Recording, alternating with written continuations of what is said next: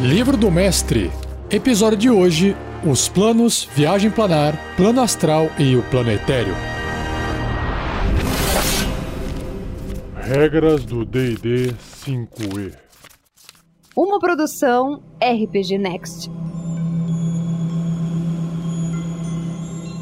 Ainda dentro da parte 1 do livro do mestre, que se chama Mestre de Mundos, no episódio de hoje eu inicio o capítulo 2 chamado Criando um Multiverso, que tem uma pequena introdução. Quando os aventureiros alcançam níveis elevados, o caminho deles se estende para outras dimensões da realidade, ou seja, os planos de existência que formam o multiverso. Os personagens poderiam ser chamados para resgatar um amigo das horrendas profundezas do abismo ou para navegar as águas límpidas do rio Oceanos. Eles podem erguer uma caneca com gigantes amigáveis em Isgard ou enfrentar o caos do limbo para contratar um sábio Gitzerai Mihad. Os planos de existência definem os extremos de ambientes estranhos e frequentemente perigosos. Os locais mais bizarros apresentam cenários inimagináveis no mundo natural. Aventuras planares frequentemente têm perigos e maravilhas sem precedentes. Os aventureiros andam por ruas feitas de fogo sólido ou testam sua coragem em campos de batalha onde os caídos são ressuscitados a cada amanhecer. Seja você também um guerreiro ou uma guerreira do bem. Para saber mais, acesse padrim.com.br barra rpgnext ou picpay.me barra rpgnext. Então, iniciando a parte sobre os planos. Os diversos planos de existência são reinos de mitos e mistérios. Eles não são simplesmente outros mundos, mas dimensões formadas e governadas por princípios espirituais e elementais. Os planos exteriores são reinos de espiritualidade e pensamento. Eles são esferas onde celestiais, corruptores ou fiends em inglês e divindades existem. O plano de Elísio, por exemplo, não é meramente um lugar onde criaturas boas vivem e tampouco local onde espíritos de criaturas boas vão quando morrem. É o plano da bondade, um reino espiritual onde o mal não consegue prosperar. Ele é muito mais um estado de ser e de mente que um local físico. Os planos inferiores exemplificam a essência física e natureza elemental do ar, terra, fogo e água. O plano elemental do fogo, por exemplo, incorpora a essência do fogo. Toda a substância do plano está impregnada com a natureza fundamental do fogo, que são energia, paixão, transformação e destruição. Mesmo os objetos de bronze ou basalto sólido parecem dançar com as chamas, em uma visível e palpável manifestação da vibração do domínio do fogo. Nesse contexto, o plano material é o nexo onde todas essas forças filosóficas e elementais colidem na desordenada existência da vida mortal e matéria. Ou seja, a mistura de tudo, né? Os mundos de D&D existem dentro do plano material, fazendo dele o ponto de partida para a maioria das campanhas e aventuras. O resto do multiverso é definido em relação ao plano material.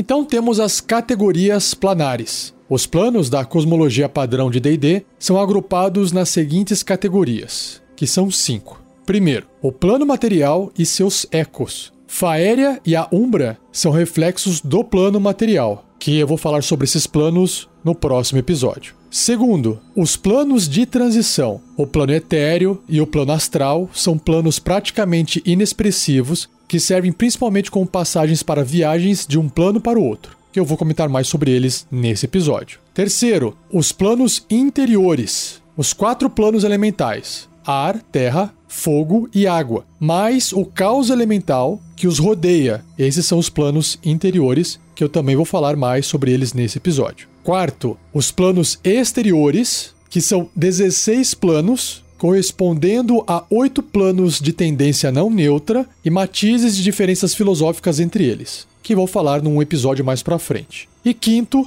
os planos positivo e negativo. Esses dois planos envolvem o resto da cosmologia, provendo as forças brutas da vida e morte que subjazem no resto da existência no multiverso.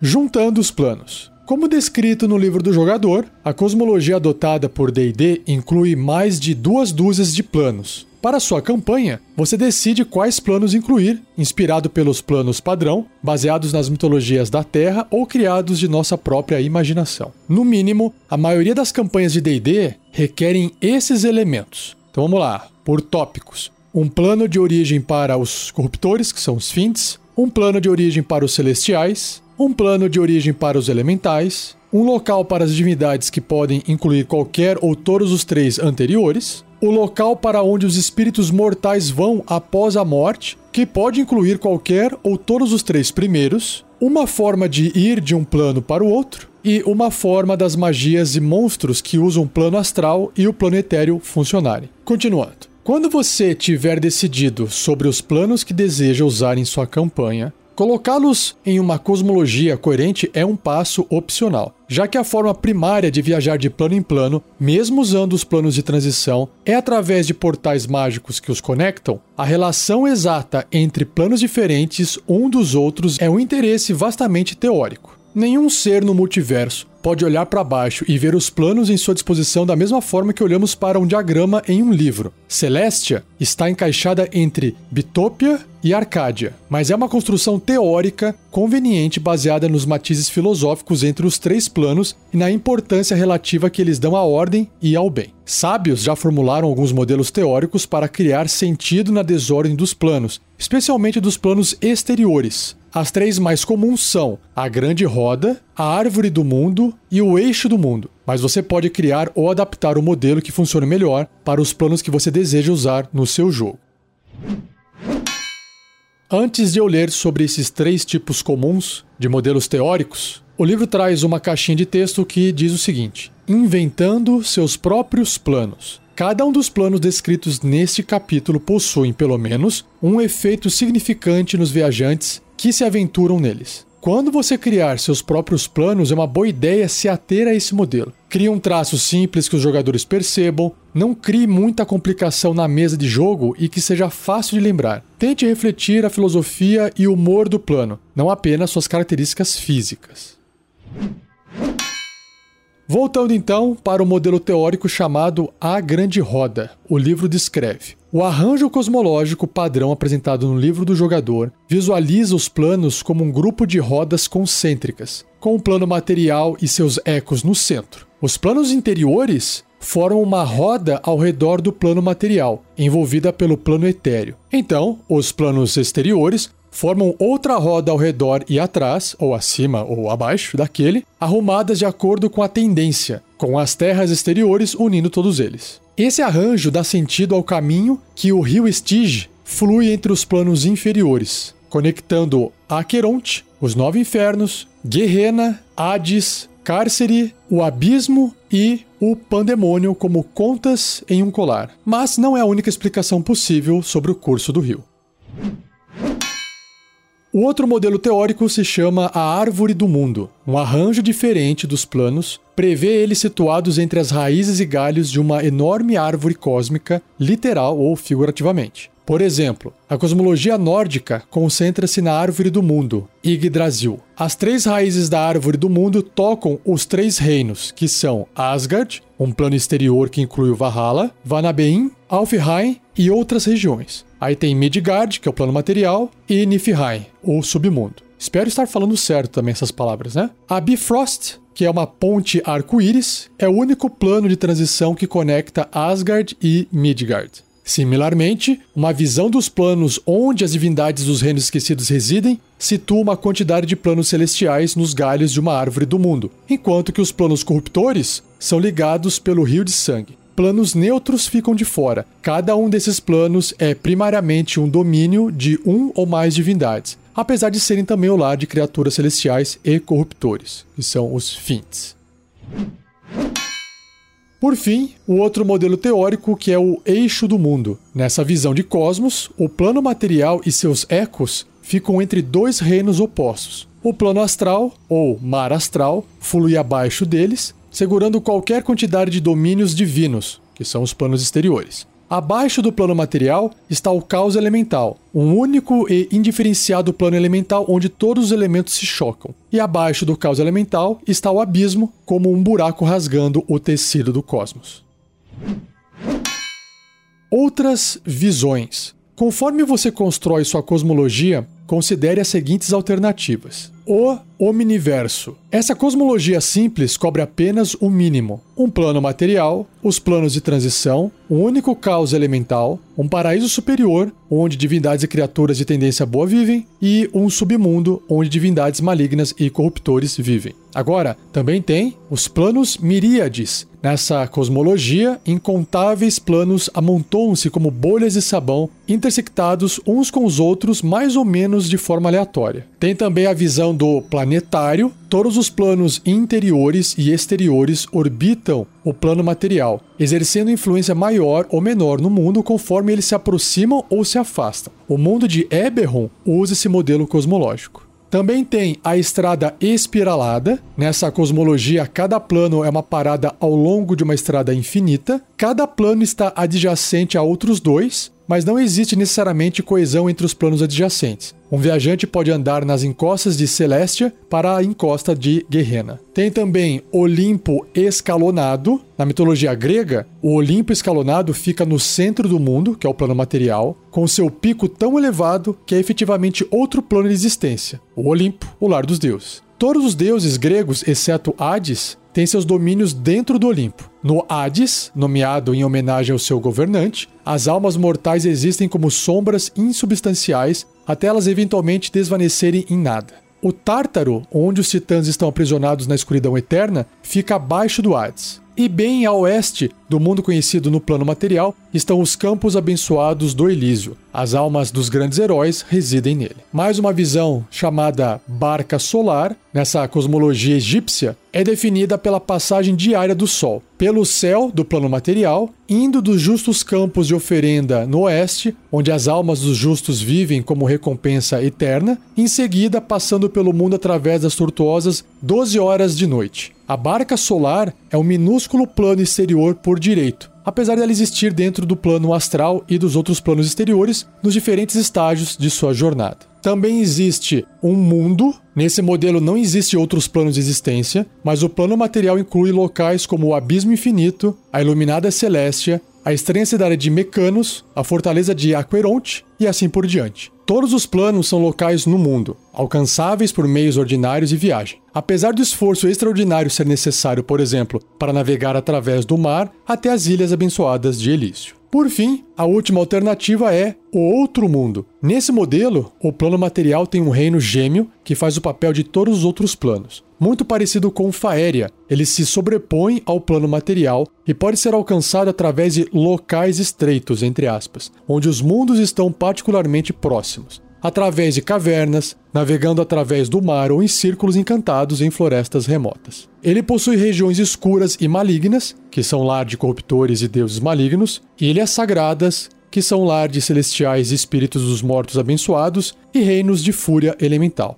Este outro mundo às vezes é supervisionado por uma cidade eterna ou por quatro cidades, cada uma representando um aspecto diferente da realidade. A cosmologia celta possui um outro mundo, chamado Tir-Naog, e as cosmologias de algumas religiões inspiradas pela mitologia asiática possuem um mundo espiritual similar.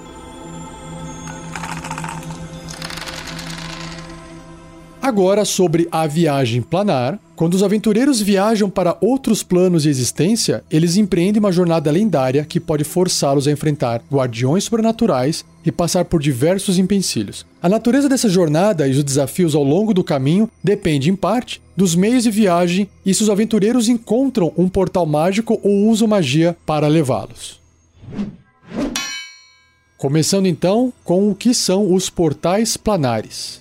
Os olhos de Raistlin estudam um portal, estudam cada detalhe atentamente, apesar de não ser realmente necessário.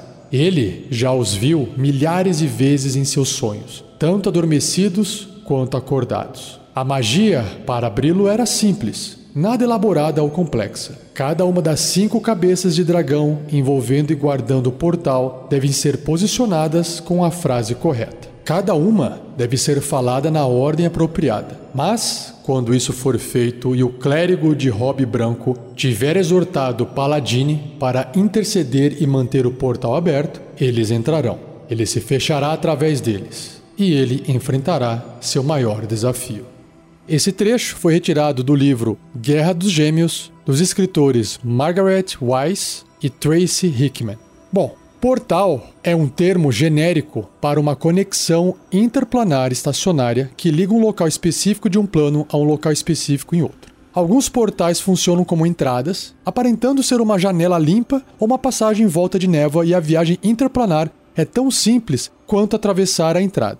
Outros portais são locais, círculos de monolitos, torres elevadas, veleiros ou até mesmo cidades inteiras, que existem diversos planos ao mesmo tempo, ou piscam de um plano para o outro. Alguns são vórtices unindo um plano elemental com um local muito similar no plano material, como o coração de um vulcão, levando ao plano do fogo, ou as profundezas do oceano para o plano da água. Atravessar um portal planar pode ser o meio mais simples de viajar do plano material para o local desejado em outro plano. A maior parte do tempo, no entanto, um portal representa uma aventura em si. Primeiro, os aventureiros devem encontrar um portal que os leve onde eles querem ir. A maioria dos portais existem em locais distantes e a localização de um portal frequentemente tem similaridades temáticas com o plano para onde ele leva. Por exemplo, um portal que leve aos paraísos escalonados de Celestia poderia se localizar no pico de uma montanha. Segundo, portais frequentemente possuem guardiões encarregados de garantir que pessoas indesejáveis não atravessem. Dependendo do destino do portal, pessoas indesejáveis, entre aspas, podem incluir personagens malignos, personagens bons, covardes, ladrões, qualquer um vestindo um robe ou qualquer criatura mortal.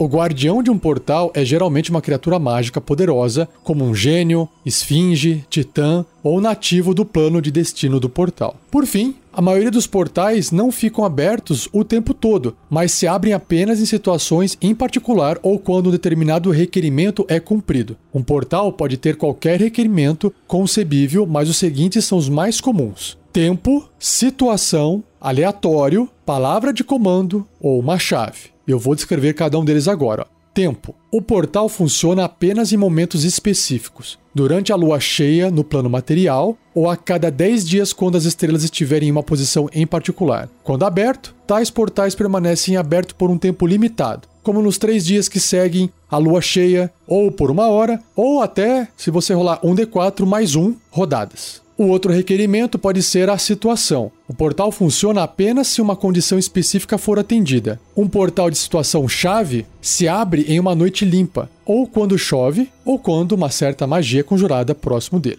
A outra situação, algo aleatório. Um portal aleatório funciona em períodos aleatórios, então se fecha por uma duração similarmente aleatória. Geralmente, tais portais permitem que um D6 mais 6 viajantes o atravessem, então se fecham por um D6 dias. Uma penúltima situação pode ser uma palavra de comando. O portal funciona apenas se uma palavra de comando for dita. Às vezes, a palavra deve ser dita enquanto o personagem atravessa o portal, que, caso contrário, será apenas uma porta, janela ou abertura similar mundana. Outros portais se abrem quando a palavra de comando é dita e permanecem abertos por um curto período de tempo. E por fim, a chave. Um portal funciona se o viajante estiver segurando um objeto específico. Aí, nesse caso, o item age similarmente à chave de uma porta. Esse item-chave pode ser um objeto comum ou uma chave específica criada para esse portal. A cidade de Sigil, acima das terras exteriores, é conhecida como a Cidade das Portas porque sua característica é uma quantidade enorme desses portais com objetos-chave. E para fechar essa parte sobre os portais planares, o livro acrescenta: aprender e atender os requerimentos de um portal pode levar os personagens para aventuras conforme eles buscam um item-chave vasculham bibliotecas antigas atrás de palavras de comando ou consultam sábios para descobrir o momento certo de visitar o local, onde tem o portal. Magias. Sária ergue suas mãos e começa a declamar as palavras de uma magia muito poderosa, uma das magias perigosas que ela conhece. Uma magia feita para romper as barreiras entre os planos e criar uma ponte mágica para outro reino da existência. O Mithal pulsou em resposta. O pulso intangível do antigo mecanismo tomou um novo tom e diferente. Sária ignorou a mudança na pedra do Mithal e pressionou-a, terminando sua magia portal com perícia e convicção.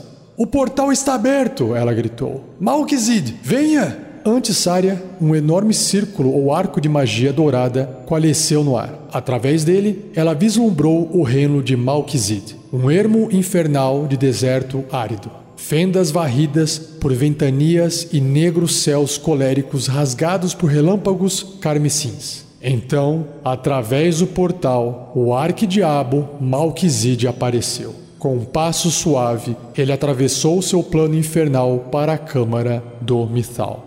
Esse texto é um trecho do livro Alcance Longínquo de Richard Baker. Voltando então para o livro, ele descreve sobre as magias. Uma quantidade de magias permite acesso direto ou indireto a outros planos de existência. Viagem planar e portal podem transportar os aventureiros diretamente para qualquer outro plano, com diferentes graus de precisão. Forma etérea permite que os aventureiros entrem no plano etéreo. E a magia projeção astral deixa os aventureiros se projetarem no plano astral e viajarem através dele para os planos exteriores. Sobre a viagem planar, a magia viagem planar tem duas limitações importantes. A primeira é o componente material, uma pequena haste de metal bifurcada, como um diapasão, sintonizada com o plano de destino desejado. A magia requer a frequência ressonante apropriada para chegar no local correto e a haste deve ser feita do material certo, às vezes uma liga complexa, para focar a mágica da magia apropriadamente. Construir a haste é custoso, pelo menos 250 moedas de ouro, mas até mesmo o ato de pesquisar as especificações corretas pode levar à aventura. Afinal de contas, poucas pessoas viajam voluntariamente para as profundezas do cárcere, fazendo com que pouquíssimos conheçam que esse tipo de diapasão é necessário para ir até lá. Segundo, a magia não envia o conjurador para um local específico, a não ser que ele tenha informações específicas. A sequência de selos de um círculo de teletransporte localizada em um outro plano permite que o conjurador viaje diretamente para esse círculo, mas tal conhecimento é muito mais difícil de conseguir que as especificações do diapasão requerido. Do contrário, a magia transporta o conjurador para um local na vizinhança próxima do ponto desejado. Onde quer que os aventureiros cheguem, provavelmente eles precisam empreender uma jornada para chegar ao objeto de uma missão planar. Por fim, sobre a magia portal, ela abre um portal ligado a um ponto específico em outro plano de existência. Essa magia fornece um atalho para um plano de destino, contornando muitos dos guardiões e desafios que poderiam haver normalmente em uma jornada desse tipo. Mas esta magia é de nono nível, ou seja, o último nível que tem no livro, e está fora do alcance de todos, além dos personagens mais poderosos, e ela não faz nada para ignorar os obstáculos que esperam no destino. A magia portal é poderosa, mas não infalível. Uma divindade, Lorde Demônio ou outra entidade poderosa pode impedir que um portal se abra dentro de seus domínios. Indo agora para o plano astral. Alistra abriu seus olhos e se encontrou à deriva em um infindável mar prateado. Macias nuvens cinzentas se moviam lentamente à distância, enquanto que estranhos veios negros se retorciam violentamente através do céu, ancorado em extremos tão distantes que ela não podia percebê-los. As partes do meio giravam furiosamente, com pedaços de cordas enrolados entre os dedos de uma criança. Ela olhou para baixo, imaginando o que poderia sustentá-la, e não viu nada além do estranho céu perolado abaixo de seus pés e em volta dela. Ela puxou seu fôlego de repente, surpresa com a visão, e sentiu seus pulmões se enchendo com algo mais puro e talvez um pouco mais sólido que ar. Mas ao invés de se engasgar ou se afogar com essa coisa, ela se sentiu perfeitamente aclimatada a isso. Uma vibração elétrica correu através dos seus pulmões enquanto ela ficava hipnotizada com o simples ato de respirar trecho do livro Condenação de Richard Baker. O plano astral é um reino de pensamento e sonho, onde os visitantes viajam como almas desincorporadas para alcançar os planos exteriores. Ele é um grande mar prateado, tanto acima quanto abaixo,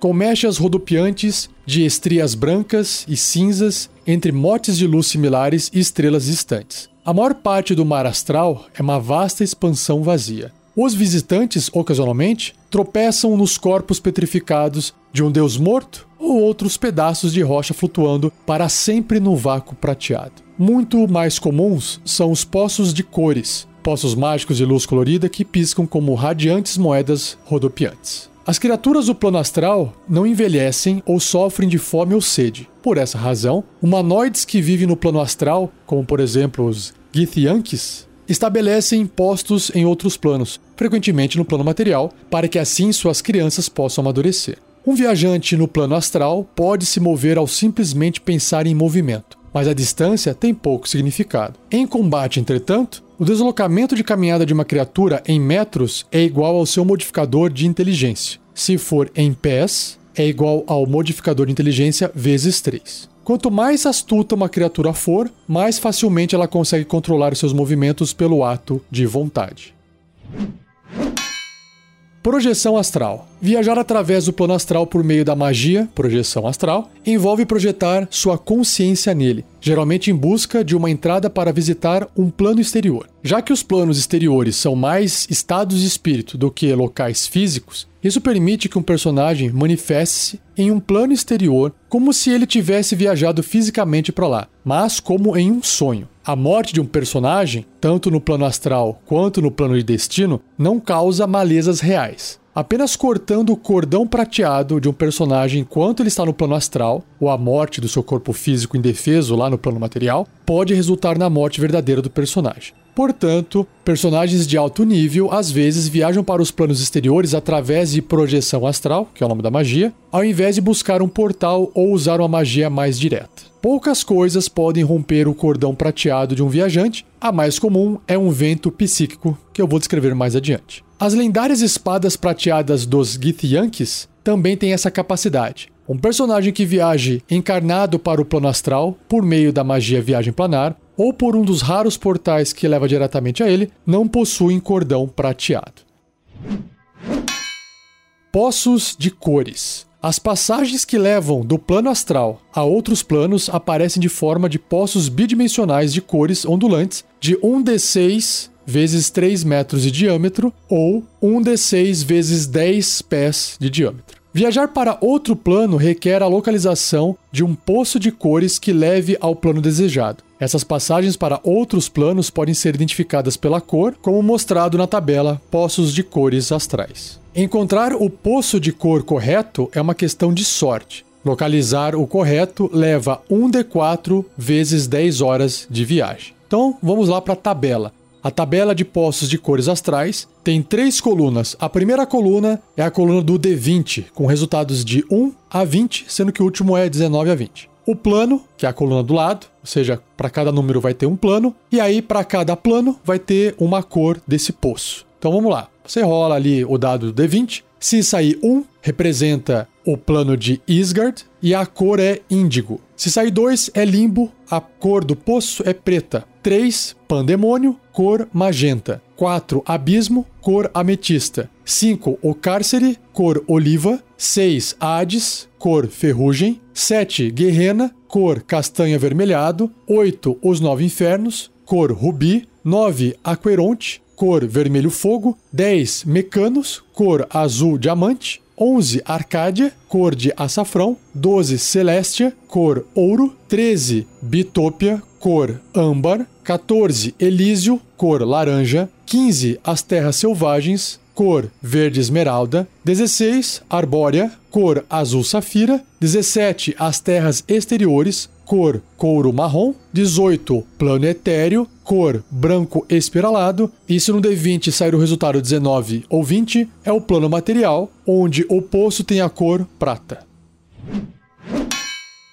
Vento psíquico. Um vento psíquico não é um vento físico como os encontrados no plano material, mas uma tempestade de pensamentos que se choca com a mente dos viajantes ao invés de com seus corpos. Um vento psíquico é feito de memórias perdidas, ideias esquecidas, pequenos devaneios e medos subconscientes que se extraviam no plano astral e se aglomeram nessa força poderosa. Um vento psíquico é sentido primeiramente como um escurecimento rápido do céu cinza prateado. Após algumas rodadas, a área fica tão escura quanto uma noite sem lua. Conforme o céu escurece, o aventureiro sente pancadas e balanços como se o próprio plano estivesse se rebelando contra a tempestade. Com a mesma velocidade que vem, o vento psíquico se vai e o céu volta normal em algumas rodadas. O vento psíquico tem dois tipos de efeitos: um efeito local e um efeito mental. Um grupo de viajantes juntos em uma jornada sofre o mesmo efeito local. Cada viajante afetado pelo vento também deve realizar um teste de resistência de inteligência com dificuldade 15. Se fracassar, o viajante sofre o efeito mental também. Aí rola um D20 duas vezes e tem que consultar a tabela chamada Efeitos do Vento Psíquico para determinar os efeitos local e mental. Então vamos lá. Tabelinha aqui. Duas colunas, o primeiro para o resultado no D20 e a segunda coluna, o efeito local e depois o efeito mental. Então, se você rolar o D20 para o efeito local e sair de 1 a 8, o efeito é desviado. Adicione 1 D6 horas ao tempo de viagem. Se sair de 9 a 12, perdeu a rota. Adicione 3 D10 horas ao tempo de viagem. Se sair de 13 a 16, perdido. No final do tempo de viagem, os personagens chegam a um local diferente do destino intencional. De 17 a 20, enviados através de um poço de cor para um plano aleatório. E aí tem que rolar na tabela Poços de Cores Astrais, que eu li agora há pouco. Agora sobre o efeito mental, se no D20 que rolou sair de 1 a 8, o personagem fica atordoado por um minuto e o jogador pode repetir o teste de resistência no final de cada um dos turnos do personagem para terminar o efeito sobre ele. Se sair de 9 a 10, loucura de curta duração e aí só no episódio futuro, quando eu estiver falando sobre o capítulo 8. Se o resultado do dado D20 rolado for 11 ou 12, o personagem sofre 11 ou 2d10 de dano psíquico. Se o resultado do dado for 13 a 16, dobra esse dano psíquico, 22 ou 4d10. Se o resultado do D20 for 17 ou 18, o personagem adquire uma loucura de longa duração, também apenas no episódio que fala sobre o capítulo 8. E por fim, se sair 19 ou 20 no D20 que foi rolado, o personagem fica inconsciente por 5 ou 1 de 10 minutos, e o efeito nele termina se ele sofrer dano ou se outra criatura usar uma ação para acordar ele. Encontros no plano astral. Viajantes planares e refugiados de outros planos vagam pelas expansões do plano astral. Os moradores mais proeminentes do plano astral são os Githyanks, uma raça forasteira de salteadores que navegam navios astrais lisos, assassinando viajantes astrais e saqueando planos tocados pelo astral. A cidade deles, Tunarath, flutua através do plano astral em um bloco rochoso que, na verdade, é o corpo de um deus morto. Que bacana. Celestiais, cooptores e exploradores mortais frequentemente vão para o plano astral através de poços de cores que levam para destinos desejados. Os personagens que permanecerem por muito tempo no plano astral poderiam ter um encontro com um ou mais anjos, demônios, diabos, bruxas da noite, Yugloths errantes ou outros viajantes planares.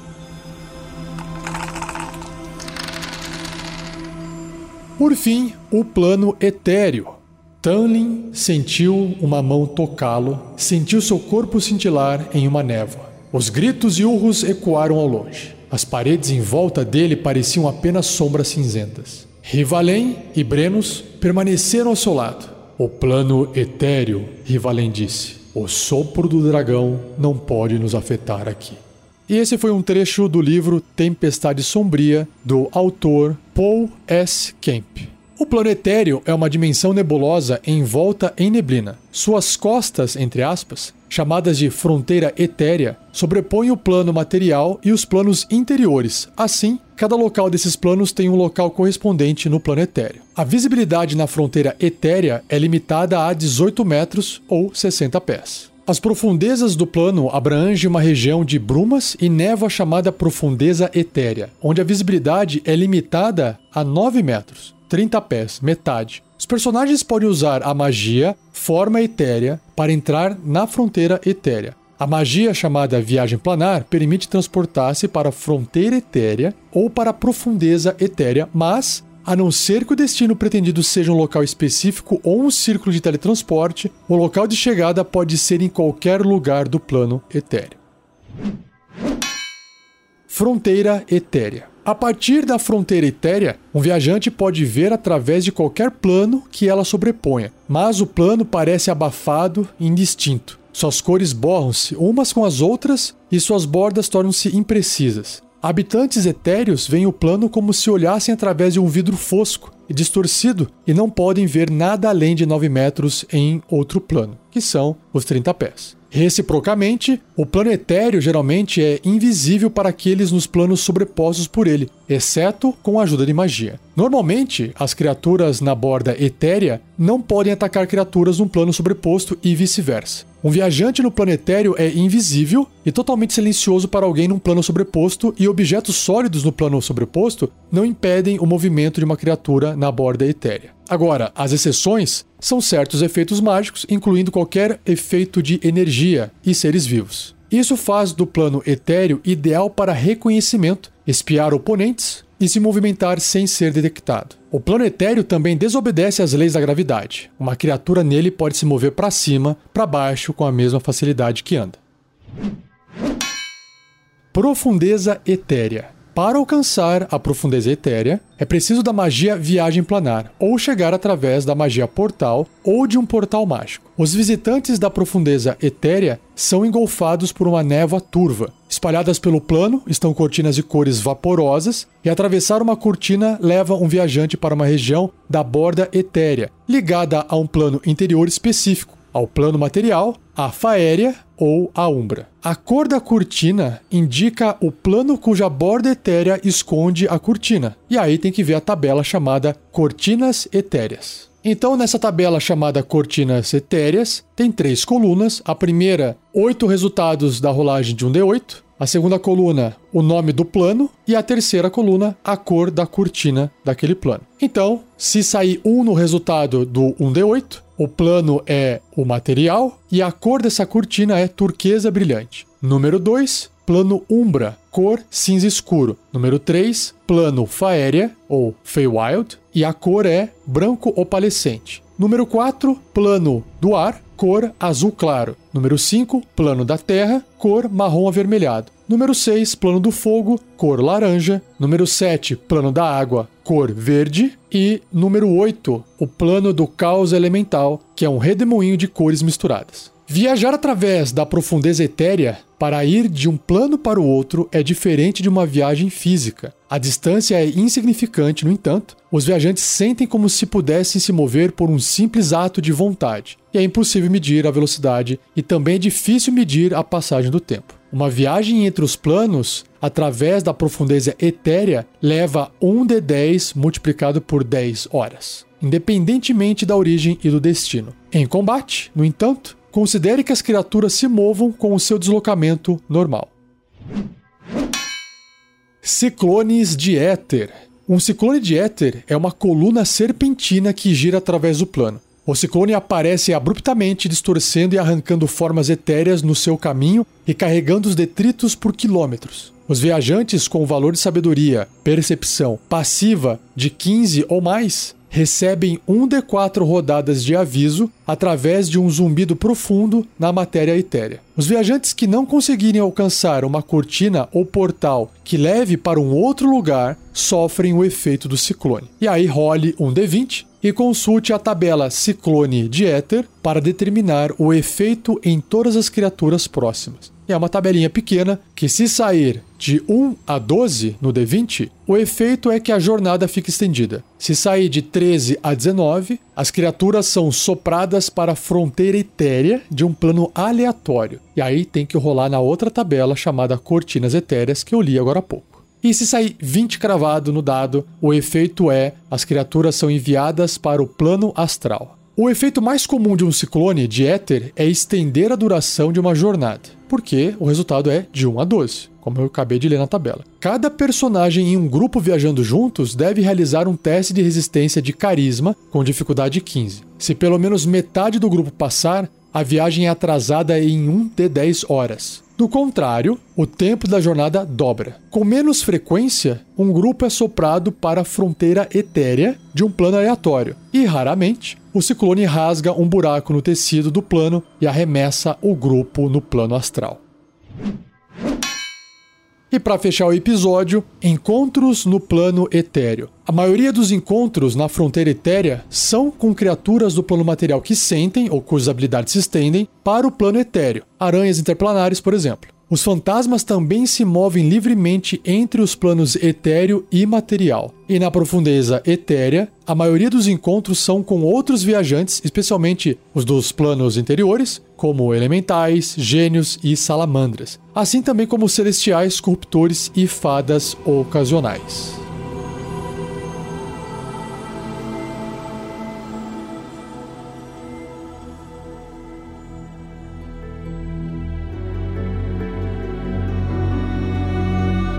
E assim eu encerro mais um episódio do Regras do D&D 5e. Espero que você tenha gostado. Não deixe de compartilhar. Agradeça ao Gleico Vieira Pereira por mais uma edição fantástica. Se você tiver dúvidas, pode escrever diretamente para mim, rafael47@rpgnext.com.br ou deixa um comentário no post desse episódio. Lembrando que, se você já ouviu falar em RPG Next e ainda não nos segue nas redes sociais, saiba que a gente está no Facebook, no Twitter, no Instagram e no YouTube. Basta você digitar RPG Next nessas plataformas e nos seguir por lá. E não perca o próximo episódio, onde eu vou apresentar os planos de Faeria, Feywild, Umbra e os planos interiores. Beleza?